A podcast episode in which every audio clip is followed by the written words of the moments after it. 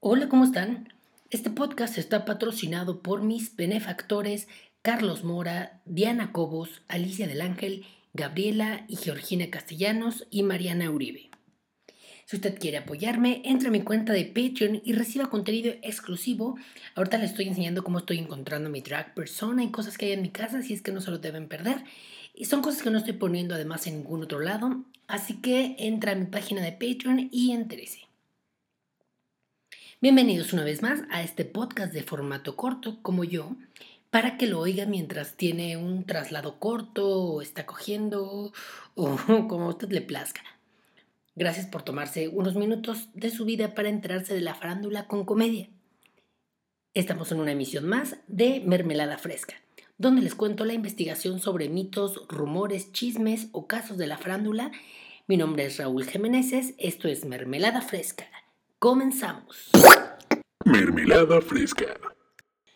Hoy hablaremos de uno de los varios, varios, varios escándalos de la protagonista de Fiebre de Amor, la ex de Mijares, la de las pecas en la espalda, la novia de América, Lucero. Guau, que te llamen la novia de América. Estoy seguro que en Canadá, las Trinidad y Tobago no tienen ni idea quién es la novia de América, ¿no? O sea, y para ser justos también dudo que Lucero sepa qué es Trinidad y Tobago.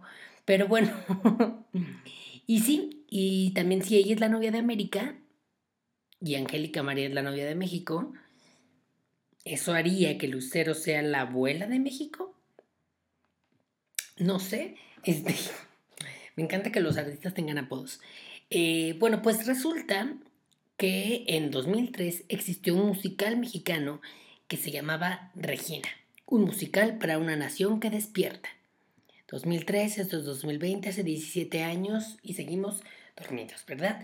Que eh, obviamente yo no fui a ver ese musical porque uno estaba chavito y dos, pues había más aburrido que un, que un niño en un restaurante sin juegos, ¿sabes? O sea, estos niños que llevan ahí como a Vips y el Vips no tiene juegos y Ahí nada más están sufriendo mientras sus papás toman café rellenable. Entonces, bueno, pues se develó la placa de las 100 representaciones de esta obra y pues los reporteros querían entrevistar, ¿no? Hacer el chacaleo, eh, que no significa que vayan a encontrar su chacal, sino pues es agarrar al famoso sin un acuerdo previo para una entrevista rápida, ¿no? Ahí mientras sucede todo. Eh, había muchas cámaras, muchos reporteros eh, y se empezaron a querer subir, se quisieron empezar a subir al escenario. ¿Qué vas hablar? Este, hasta que por, hasta, pues eh, había ahí como varios reporteros que querían subir por las escaleras. Y eh, por empujar un camarógrafo, pues este se cayó y tuvo otros reporteros. Entonces le pegaron a uno de los de seguridad y con, con la inercia, ¿no? De que, de que los avientan para adelante y pues este güey se emputó y saltó como luchador hacia el reportero y le empezó a pegar. Y otros reporteros pues también se metieron a defender y le pegaron al de seguridad. Y otros de seguridad también se metieron. Y eso parecía un estómago que se acaba de comer unas salitas y unos taquis fuego, ¿no? Así un desmadre, un cagadero ahí, chorrillo toda la semana, ¿no? Hasta que pues uno de los taquis, taquis fuego, o sea, un guardaespaldas, se emputó y se puso más rojo de lo que ya son los taquis fuego y dijo atrás y sacó una pistola y pues todas las alitas empezaron a replegar, ¿no? Así como, ay, no mames. Este, y las otras personas de seguridad, o sea, los otros taquis fuego le decían al pinche taquis fuego, güey, guarda el arma, no mames, hay chingo de cámaras prendidas, no seas pendejo. Y las alitas bien asustadas gritando así como, grábale, grábale. Y pues el taquis fuego ya, o sea, se subió al escenario guardando su arma pero pues obviamente todos los reporteros de, espectáculos indignados, ¿no? Aquí una de las salitas nos cuenta el conflicto. Bueno, estábamos todos para subir al escenario, ustedes estaban todos detrás de mí, este, íbamos formados de alguna forma, de repente empezaron este, con que no, empezó Porfirio con que no iba a haber entrevistas, que no tenían, teníamos autorización para subir, y de repente empezaron los empujones, él empezó ahí a, a empujarme, le dije, ¿sabes qué buena onda? No me empujes, porque cada quien está haciendo su trabajo y de un momento a otro siguieron con los empujones, yo me volví a subir a la escalera ya para entrar al escenario, yo estaba prácticamente encima, cuando de repente él otra vez me empujó, yo nada más sentí que salí casi volando. Ahora vamos a escuchar a uno de los policías dando parte. San Rafael, necesito una situación del escolta de la Lucero. Jefe de seguridad. Jefe de seguridad. Sí, hasta, ¿cómo se llama? Sí, hasta, sí, por lo mismo de que la Lucero está en la obra esta de la Regina. Sí, por eso, por eso, por eso, por eso, por eso, precisamente el señalado en caso de que fuese remitido, que se le presentase a las autoridades correspondientes para que la Lucero pudiese tomar las cartas del asunto de las mismas. Así que ya no se les entiende, dicen otra cosa y que, este, y, bueno, la directora del teatro dice muy prudente que la persona que sacó el, sacó el arma no vuelve a entrar a ese teatro ni aunque trabaje con Lucero. Hasta aquí todo bien, bueno, no, justo todo mal, pero pues la cosa, usted querido radio escucha, es que eh, pues se organizó al día siguiente por parte de pues, toda la presión que, y exigencia de los reporteros de espectáculos y debido al zafarrancho, palabra que estoy seguro que inventaron los reporteros de espectáculos para decir desmadre, se organizó una rueda de prensa con Lucero, eh, la del teatro y el productor, con el objetivo de, eh, pues, de que la prensa rosa pudiera recibir explicaciones y disculpas, pero ¿cuál va a ser su sorpresa? Que recibieron todo lo contrario. El productor de la obra, pues sí se disculpa, ¿no? Y desde que se está disculpando y diciendo que no hay justificación de los hechos, ya vemos a la Lucero ahí con sus trencitas de Acapulco bien emperrada. Por tener unas trencitas ahí de Acapulco, pero está bien emperrada, ¿no? se sentaba como hombre en cantina y se acomodaba y se acomodaba y volteaba para todos lados. Y ella se le veía incómoda, emputada, ¿no? Vamos a ver lo que dice la Lucero. Yo salgo de una función en la que estoy tres horas en el escenario, de la que nadie habla. Llora. ¿Me permites? Compañero, vamos, vamos, vamos todos. No es mi obra de teatro. El domingo deja de ser mi obra de teatro. Señores, estamos respetando un orden. Por No favor, tengo organicémonos. ninguna ley escrita, no hay ninguna hoja, una ley en donde diga que una actriz que está en una obra de teatro tiene que dar entrevistas. No tengo un compromiso, no tengo un contrato firmado con nadie. En ningún lugar me están pagando, tengo ninguna obligación de dar ninguna entrevista el día que yo no quiero. Yo salgo del teatro, cierro mi boca, me pongo mi abrigo y me voy a mi casa, porque tengo que descansar, porque tengo una familia y tengo muchas otras cosas que hacer.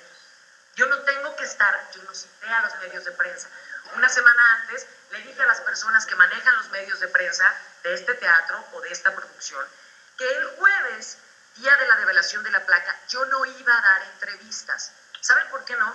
Porque no me interesa hablar el día de las 100 representaciones si voy a salir desnuda o no en una película. Porque esa es la pregunta que tienen todos en su boca. Bueno, la gente quería entrevistar a Lucero porque pues iba a ser un desnudo en la película Zapata, pero pues sacó la María Paula de lazos de amor que tiene dentro y dentro de su justificación injustificada, pues los reporteros le empiezan a lanzar preguntas de que por qué él lo defiende, ¿no? Y le dicen, como te vamos a enseñar las imágenes para que veas que nadie le sacó la pistola y que un arma no es un instrumento de trabajo. Y la Lucero, como le dice el policía, ahí diciendo, como muestra la imagen donde lo estaban pateando. Y llevaba cinco minutos pidiéndoles de favor que no se subieran al escenario. Ahí está. Ahora resulta que los guardaespaldas son súper amables. Güey, los guardaespaldas no son personas amables. O sea, ¿se imaginan un guardaespaldas así como de Trump? Diciendo como de, mm, si les voy a decir encarecidamente, de la manera más atenta, que no se suban al escenario. Pues no, no pasa. Los reporteros además, pues ya saben, no se las sabían todas, porque si eran, ahí sí tiene razón Lucero, eran como 30 contra una. Pues dándole en la llaga, saben perfectamente qué rascar para hacer sangrar. Entonces, pues la empiezan a bombardear con preguntas y, ¿no? Este, queriendo que la Lucero, como dice el policía, se disculpe. Y lo único que conseguían era hacerla enojar más. O sea, es más, hasta siento que ya era una cuestión de hacerla enojar y enojar y enojar a propósito para sacar una nota, ¿no? Vamos a ir, vamos a oír cómo Lucero aquí pierde la paciencia como señora de las lomas con un limpiavidrios en un semáforo. Es muy pro- No la dio precisamente para no meterse en problemas, por favor. Y si se hubiera metido, entonces la mamá es la culpable. No me hablen de esas tonterías. No me hablen de tonterías. Porque me estás sacando de quicio. Vuelvo a contestar. Seguramente son personas. Por eso. Lucero, Y luego ahí vino el, clásico y, y, porque ella es muy determinada, ¿no? Este, pero ya no está en ningún lado. O sea, si ahorita tú buscas eh, para ver ese video, no está. Lo cual habla pues también del poder que puede tener cualquier famoso como para borrar historial, ¿no? Eh, pero sí, a lo mejor lo borraron cuando ella iba a ser la primera dama. Teorías conspirativas. pero bueno. Amo, amo ver a los famosos enojados, o sea, en cosas que ya no pueden controlar.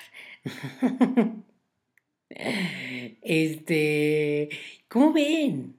O sea, porque además la Lucero, vamos a decirle ya la Lucero, ha tenido muchos otros escándalos dignos de otra mermelada fresca, como cuando salió de casa, o sea, ya me urgen, ¿no? Pero pues por lo pronto no contraten guardaespaldas que se ponen nerviosos a la primera provocación, o sea, contraten guardaespaldas chingones como un pinche John Wick o uno como el Kevin Costner, ¿no? Por lo menos para que se enamoren de ellos.